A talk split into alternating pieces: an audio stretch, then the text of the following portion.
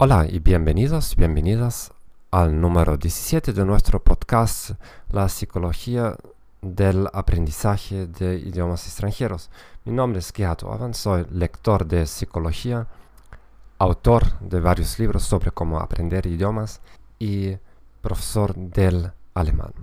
Espero que hayan pasado unas dos semanas de, vacaciones eh, tranquilas, productivas y desde hoy vamos a comenzar, recomenzar nuestro podcast sin interrupción hasta las vacaciones de Navidad. Vamos a continuar una pequeña, pequeña serie sobre mis secretos personales, personales de aprender más de 21 idiomas. Hace unos podcasts nosotros también tuvimos una tal serie sobre el miedo de hablar en público en, idiomas extranjeros.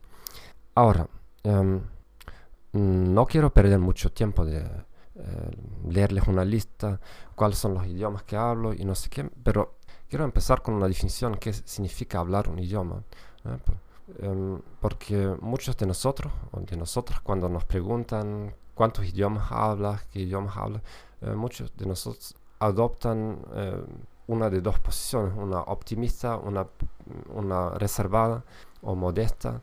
Em, una persona que considera que eh, no habla bien un idioma va a decir que no lo habla, porque solamente cuando lo habla perfectamente, entonces tiene, eh, tiene la seguridad de, decirlo a otras personas.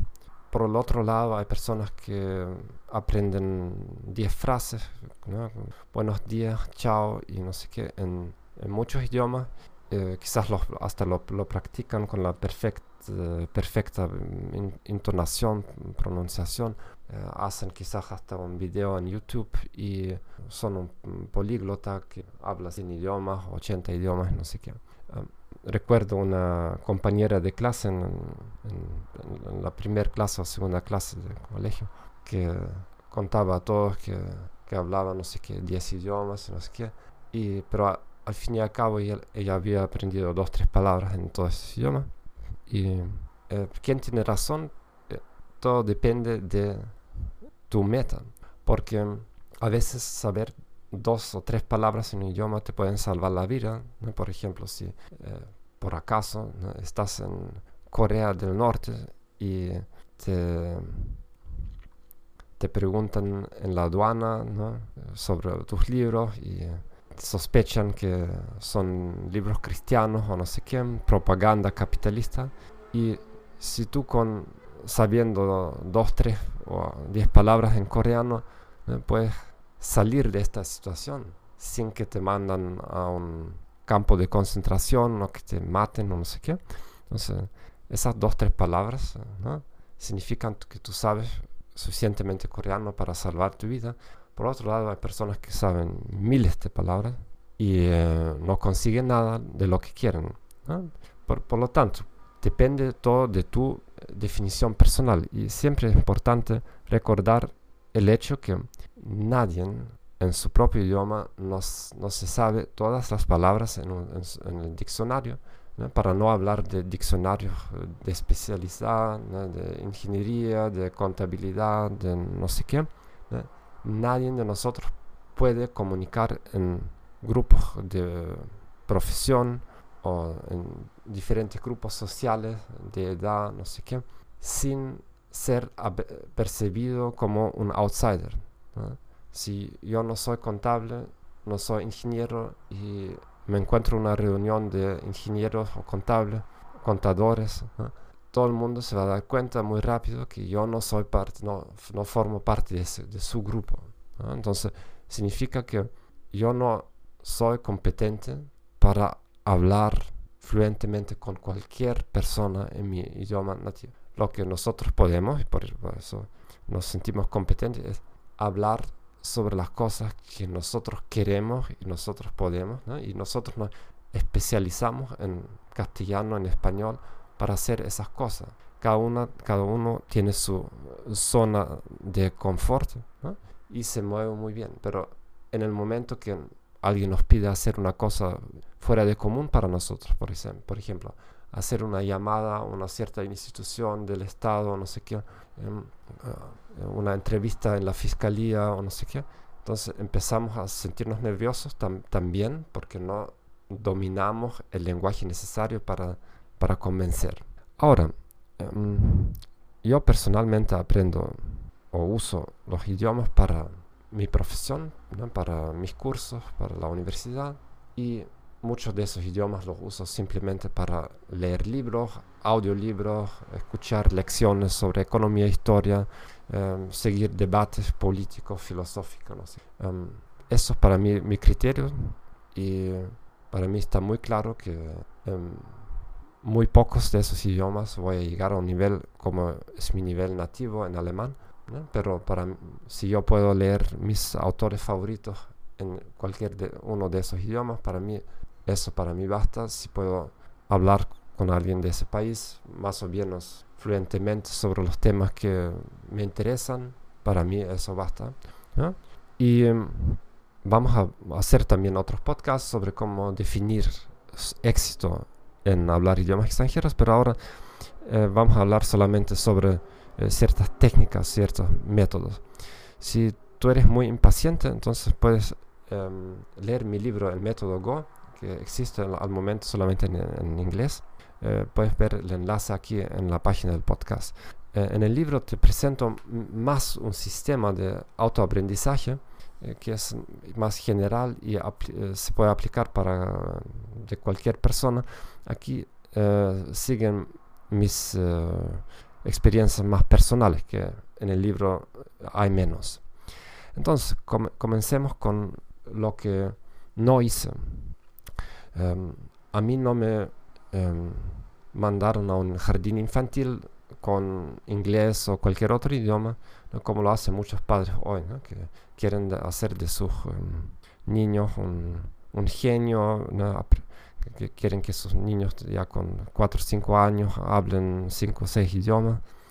Um, en principio empecé a aprender la, casi todos esos idiomas solamente cuando tuve 17, 18 años. Y después fue un proceso muy, muy largo. Entonces, lo que no hice es que nunca um, ejercité una presión exagerada de tiempo.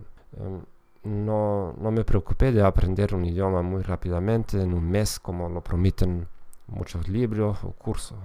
Em, también jamás, o casi jamás, eh, eh, participé en cursos.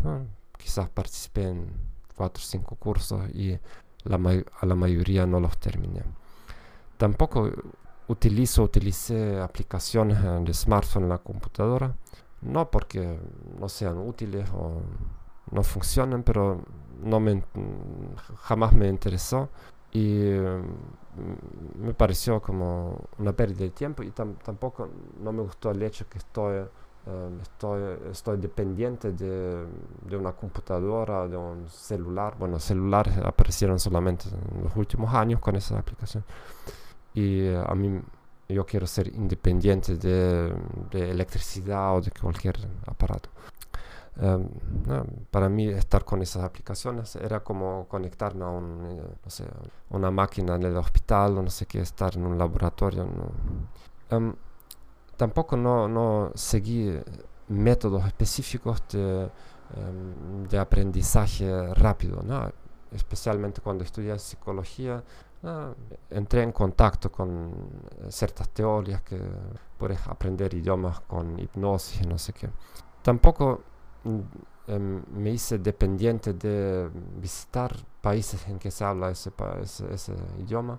Muchos de nosotros piensan que puedes aprender el alemán solamente en Alemania, el, el portugués solamente en Brasil o en Portugal y no sé qué. Casi todos los idiomas los aprendí en casa y cuando pude comparar pienso que aprendí mejor cuando estaba en mi país o en otro país en, en, casa em, y no cuando estaba viviendo en, en, este país, en el país en que se hablaba ese idioma. Em, tampoco em, me molesta mucho normalmente porque somos seres humanos con defectos eh, y, emociones no sé qué. Pero no me importa mucho si, si hago cometo errores o alguien me critica que, mm, que, no hablo bien, tengo un acento, no sé qué. ¿Por qué? Porque mm, mm, tengo la paciencia y sé que en cierto tiempo van a, desaparecer, van, a, van a desaparecer esas deficiencias y también sé que trabajando con esas deficiencias voy a llegar a hablar quizás mucho mejor que una persona que se teme todo el tiempo de errores y trata de hablar usando un repertorio de frases memorizadas. tampoco em, uso eh, libros, manuales eh, y hago ejercicios de gramática en papel. Entonces, comenzamos con el primer, eh, con, el primer consejo y la mayoría de esos consejos les parecerán muy banales, muy simples y no sé qué. Que una cosa sea conocida no significa que cada uno de nosotros lo, la aplica y que la aplica consistentemente. Y la otra cosa, una cosa puede parecer muy simple como concepto, pero aplicarlo en la práctica resulta más o menos complicado. El primer consejo es eh, simplificar todo. Mi filosofía general en la vida y en aprender idiomas es eh, tratar de hacer las cosas con los pocos instrumentos, con las pocas cosas que tengo a mi disposición y no aplazar aprendizaje o actividades solamente porque no tengo la posibilidad de hacer X. Por ejemplo, muchos aplazan el aprendizaje diciendo que todavía no tengo el tiempo para aprender, eh, para eh, pagar un curso intensivo en Alemania y hasta entonces eh, voy a esperar y no voy a hacer gran esfuerzo. O em, puedo hacer deporte solamente cuando tengo el traje perfecto, los, los zapatos, las zapatillas perfectas y no sé qué, hasta entonces no tiene sentido. Yo trato de hacerlo al revés, con lo mínimo que tengo a mi disposición, que es lo que puedo hacer. Y para hacer un experimento, porque los, los la, em, la, mayoría de esos idiomas los aprendí, aprendí en un largo plazo y eh, experimentando con muchas técnicas. Em, este, en estos 12 eh, meses estoy haciendo un experimento conmigo eh, tratando de usar solamente lo que yo enseño a mis alumnos del alemán, un, un, método muy minimalista y, llegar a hacer mi podcast cada semana, a dar entrevistas en la radio y televisión en el holandés y azerbaiyani, no sé cómo se llama en español, el, el idioma oficial de Azerbaiyán en Asia Central.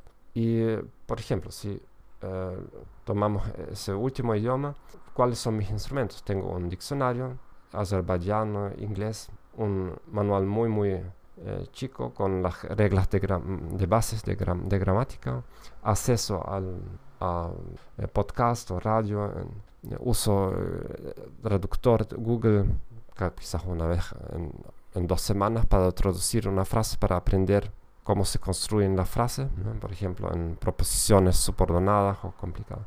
Y leo artículos en Wikipedia. Entonces, solamente con esas cosas y eh, un cuaderno, un, lápiz, no sé qué, eh, mi teléfono para grabar mi voz, hago ciertas técnicas, las cuales voy a presentar en los próximos podcasts. Para ustedes, ¿no? no, no cada uno quiere aprender 20 idiomas o 10 idiomas, pero en todo caso, cada uno tiene tiempo y recursos limitados. Entonces, la pregunta principal debería ser, ¿cuáles instrumentos materiales realmente necesito? Y eliminar todo lo que no es esencial. La mayoría de nosotros colecciona libros, está todo el tiempo en la internet viendo explicaciones en YouTube y se inscribe en cualquier tipo de curso y al final no sale el resultado deseado. Eh, por lo tanto, imagínense que tienen una empresa que produce chocolate y la compran y en esa empresa hay eh, miles de aparatos, de máquinas que están desconectadas, eh, defectas y nadie no sabe en qué orden se conectan y no sé qué. Eso más o menos la situación cuando nosotros aprendemos idioma. Entonces, en la fábrica, tu primera tarea sería como gerente de hacer un eh, inventario y de sacar todo, todo el equipaje, todas las máquinas que no sirven, preocuparse de las pocas máquinas esenciales, ponerlas en una orden buena, establecer ciertos, ciertos procesos y empezar a producir. Y así nosotros lo tenemos que hacer también en idioma. cómo producir el producto, cómo utilizar esos instrumentos, vamos a hablar en los próximos episodios. Bueno, muchas gracias por escuchar y eh, espero que hayan sido informaciones útiles. Siempre pueden escribirme, eh, poner preguntas, hacer comentarios, críticas, cualquier cosa. Eh, estamos en un espacio público. Yo creo en la, batalla de ideas y, em, por lo tanto unas cosas que digo son muy absurdas, muy provocadoras, extremas o no sé qué Em, compártanlo y, vengan con otra opinión. Bueno, por favor, denos un like. Eh, eh, pueden recomendar este podcast a cualquier otra persona que esté quizás sufriendo un poco en el aprendizaje de idiomas. Y nos escuchamos la próxima semana. Chao, chao y gracias.